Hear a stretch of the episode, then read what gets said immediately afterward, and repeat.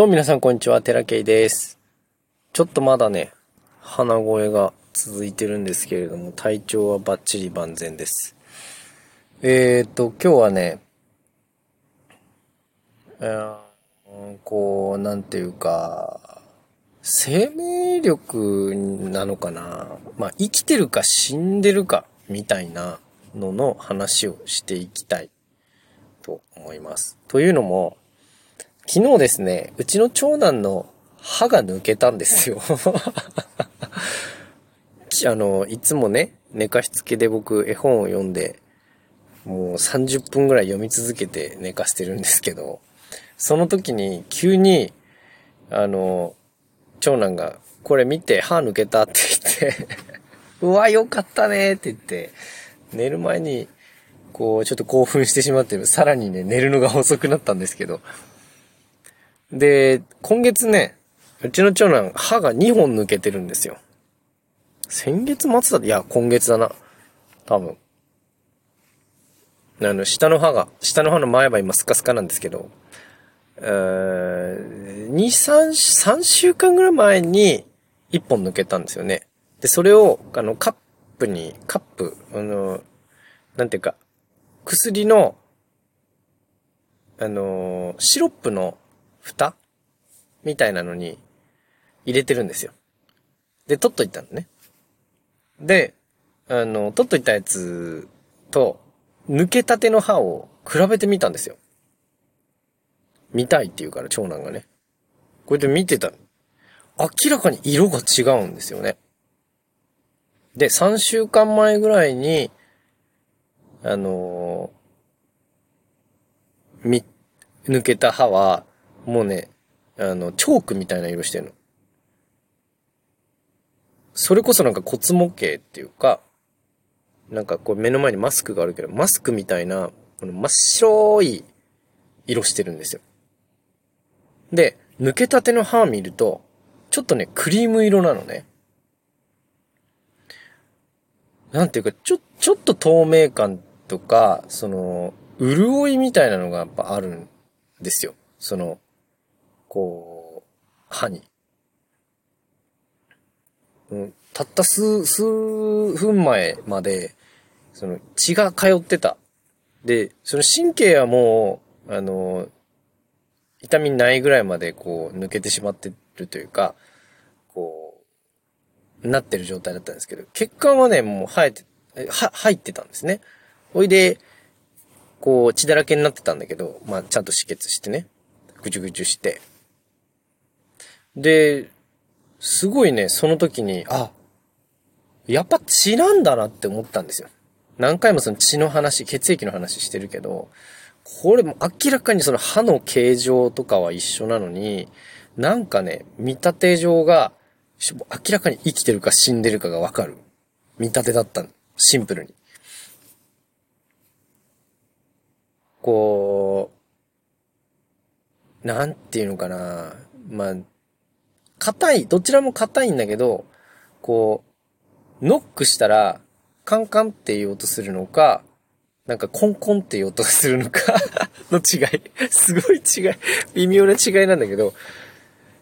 明らかに、その、色も、質感も違うんですよ。もう物質になっちゃってるのね。数ヶ月、あ数週間前の歯は。で、さっき抜けた歯は物質っていうよりもなんか、歯っていう感じがするんですよ。これがね、これがやっぱ生命力なんだなっていうのをね、すごい感じて、こんなタイミングでこんな綺麗に比較できるもんなんだとも思ったんですけど、やっぱり人間のその歯に限らずね、皮膚とか爪とか、そこに、いい血が、綺麗な栄養たっぷりの血が、いってないから、なるんですよ。病気とか。それこそ、なんていうかその、痛みとか。だからそこにいかに血を送るかっていうのが、めっちゃ大事なんだなっていうのを、それを見て、すごい感じました。だから、そこに血を届かせるために、うーいろんなことをやるわけ、治療をするわけなんですけど、私たちはね、オステオパシーをね。その、毛細血管、だから悪い、対、対流というか、その、訴えみたいなことが起こってる時もやっぱ炎症が起こる。そこに何か、うんと、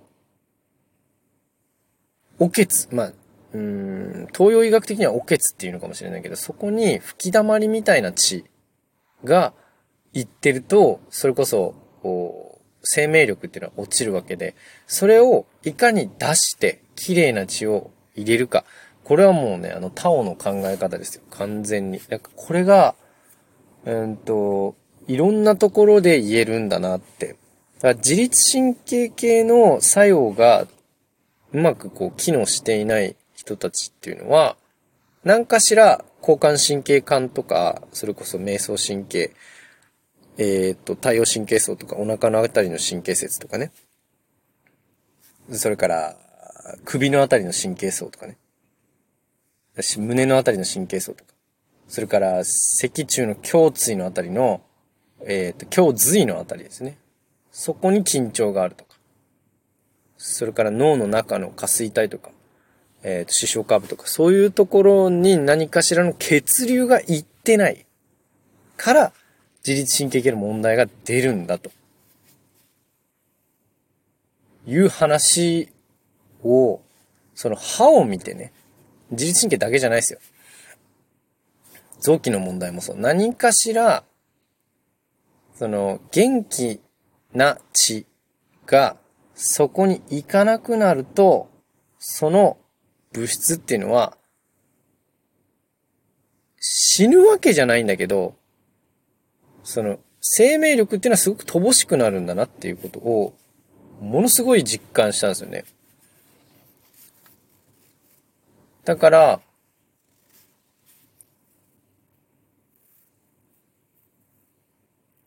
そこに血を送るために例えば運動をするとかストレッチをするとかね、ヨガをするとかっていうのもあるけれども、弱い、乏しいところに血を送るということをイメージしながら、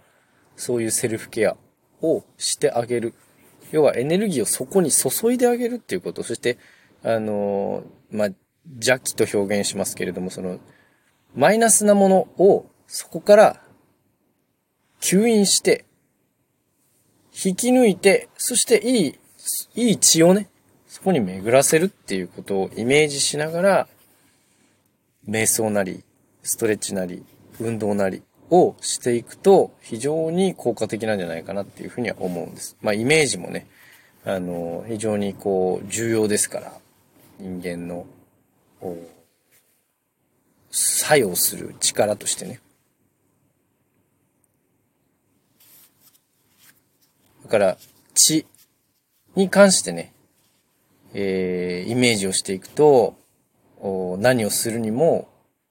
こう、大事な、元気になりやすい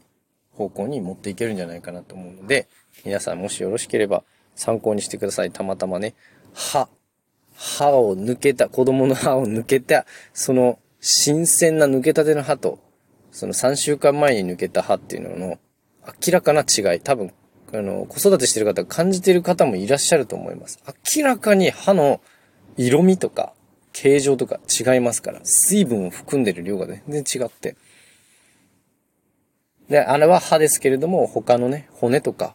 えっ、ー、と、臓器とかにも、当然同じように血っていうのは入り込んでいて、それがね、あ健全な活動の源なんだっていうことをね、知ってほしいなというふうに思います。今日はここまでです。ありがとうございました。またね